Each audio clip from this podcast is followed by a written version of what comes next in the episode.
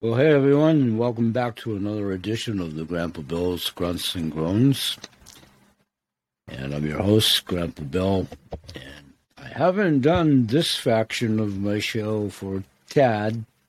Been an interesting 10 days or so. We'll leave it at that. Hasn't it been an interesting 10 days, 10 seconds, 10 weeks, 10 months, whatever, certainly three years or more? For all of us. Welcome, one and all. This is my audiovisual show that's housed over pretty much exclusively at Spotify at the moment. and those of you with a, degree of familiarity are aware that, pardon me, they are sometimes also housed at my Eight Animal Facebook page. So I try to do a combination of things here, mostly joggle around ideas for my podcast shows. Pardon me. You know, subjects that I'm going to talk about.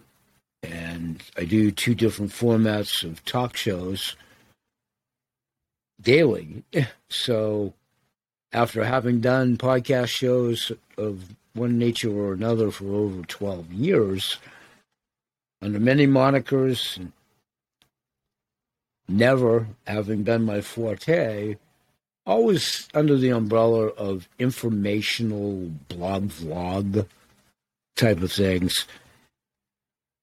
But nonetheless, I've been behind the proverbial mic and in front of the camera episodically well in excess of 1,500 episodes.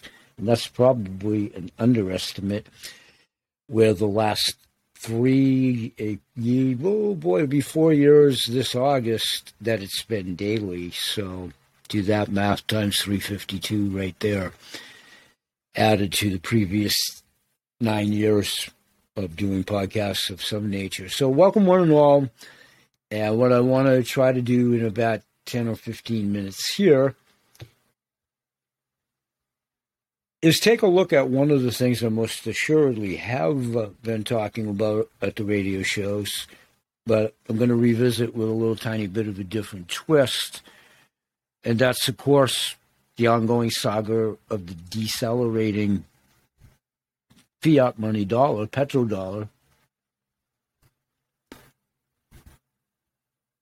And how that ties into everything but I called this show Prepping because it is prepping about storable foods, which is something I'll talk about at length at my radio show, but it's also prepping on multi definitional of the word. It's prepping for financial collapse, inflation, and you see, when we have the cauldron that presently is going on in the world as it spins in its axis that's never been precedented in the history of mankind worldwide the pandemic, the supply chain crisis, and whatever is going on in the Ukraine and so forth.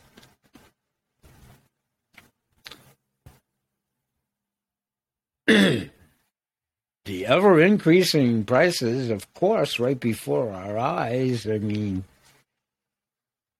everybody's pretty much of the same consensus at this juncture. Whatever they do in that arena in Washington, D.C., and again, I'm a political atheist for a reason. So, also at the show, I'm going to be talking about prepping for foods, earthen derived clays, tinctures, medicines, clean water, getting harder to attain more and more all the time, degraded soil, the air, the toxins, the stopped trains in Canada and America, the impending famine, the wheat shortage, etc., etc., supply chain, as I said earlier. We've never had this trio.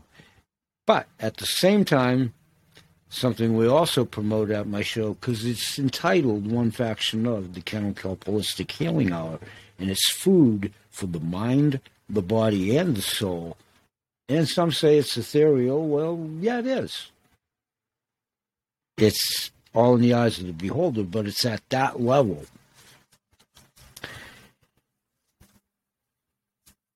So all of this is trying to tie into a hodgepodge of prepping with food, water, medicines to hedge it all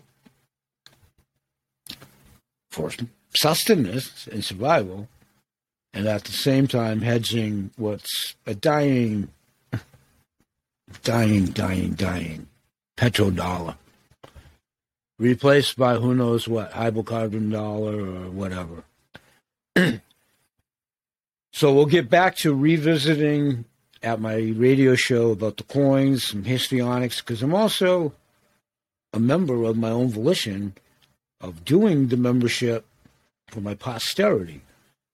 I also am availing the opportunity for those that may be interested as a potential income stream. It's introduction, it's marketing, there's no selling. My selling career ended in 1995. I had to sell when I was the sole proprietor for obvious reasons from 1995 to 2019. Mr. Spot, common sense. You wear many hats as a sole proprietor. Those of you that are brick and mortar storekeepers, shopkeepers. So we talk a lot about community, community support, the two business opportunities, the two income streams that are multi level marketing, a very viable income stream. Histrionics prove themselves. We've done some pretty good mentor moments talking about compound leveraging, all of those that have done this above board. It's a paradigm, not a pyramid. It's networking and it's referrals. It's really that simple, and it's all contingent on that from the business side of it.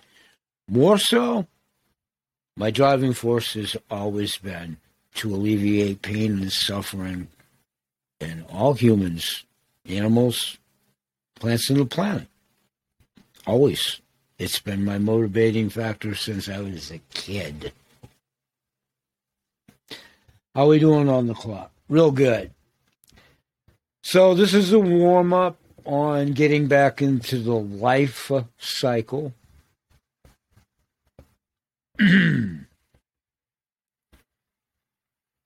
after experiencing what happened in my own family tree.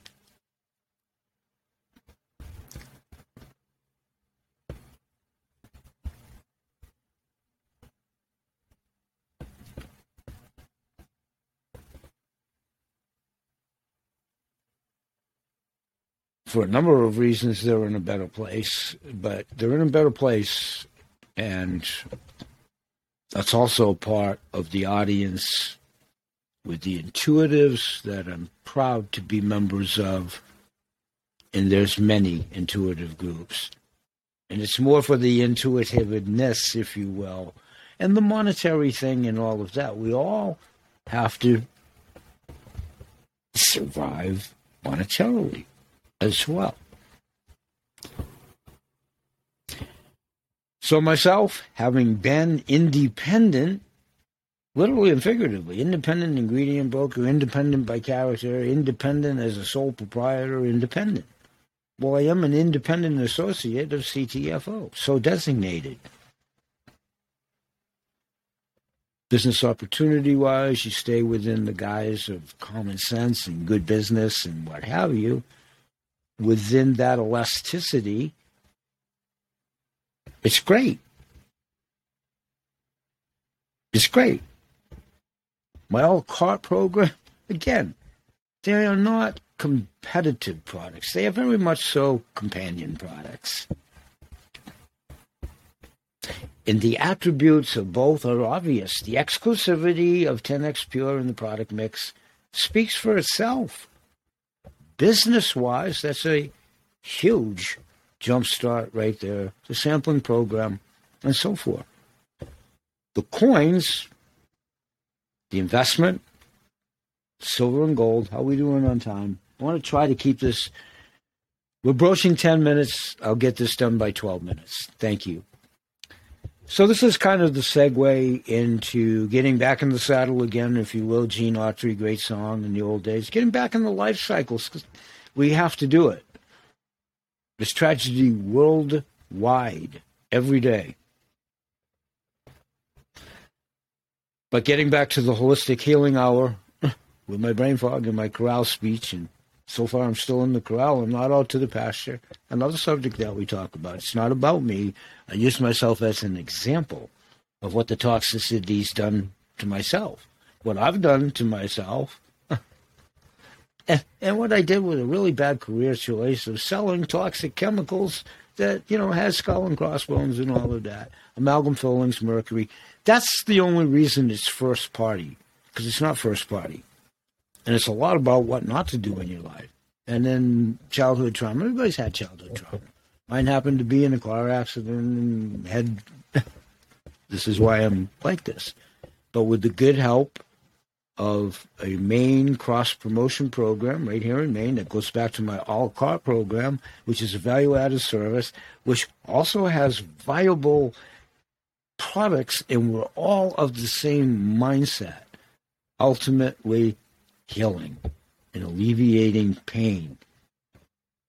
No cures yet, no false claims, all test analyses along the way. And it just gives everybody the opportunity, if they choose to do so via the All a program, for deeper discounting. Okay, that's all about the business and the opportunities and what have you. Getting back to the life. And I'm going to go over 12 minutes. One more minute.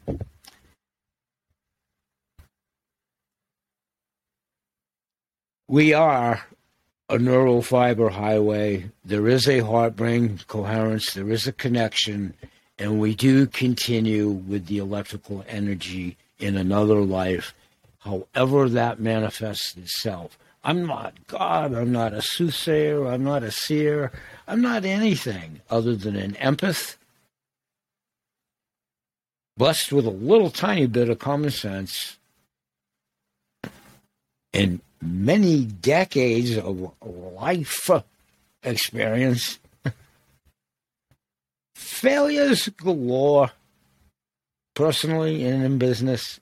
And anybody tells you that they haven't had both is probably not forthcoming. Transparency, transparency, transparency. I've also been quite successful in my careers. And I've been fortunate enough in the past to be considered an influencer on product knowledge or whatever. I don't know about now, but with the good grace of God and some really good medicine, which we'll also talk about, at 68 years old, I'm establishing residual and passive income as the opportunity avails itself to do so. Bye bye for now, and I'll see you at the shows. Thanks, everybody. I did it in under 14. Peace, everybody. Thank you.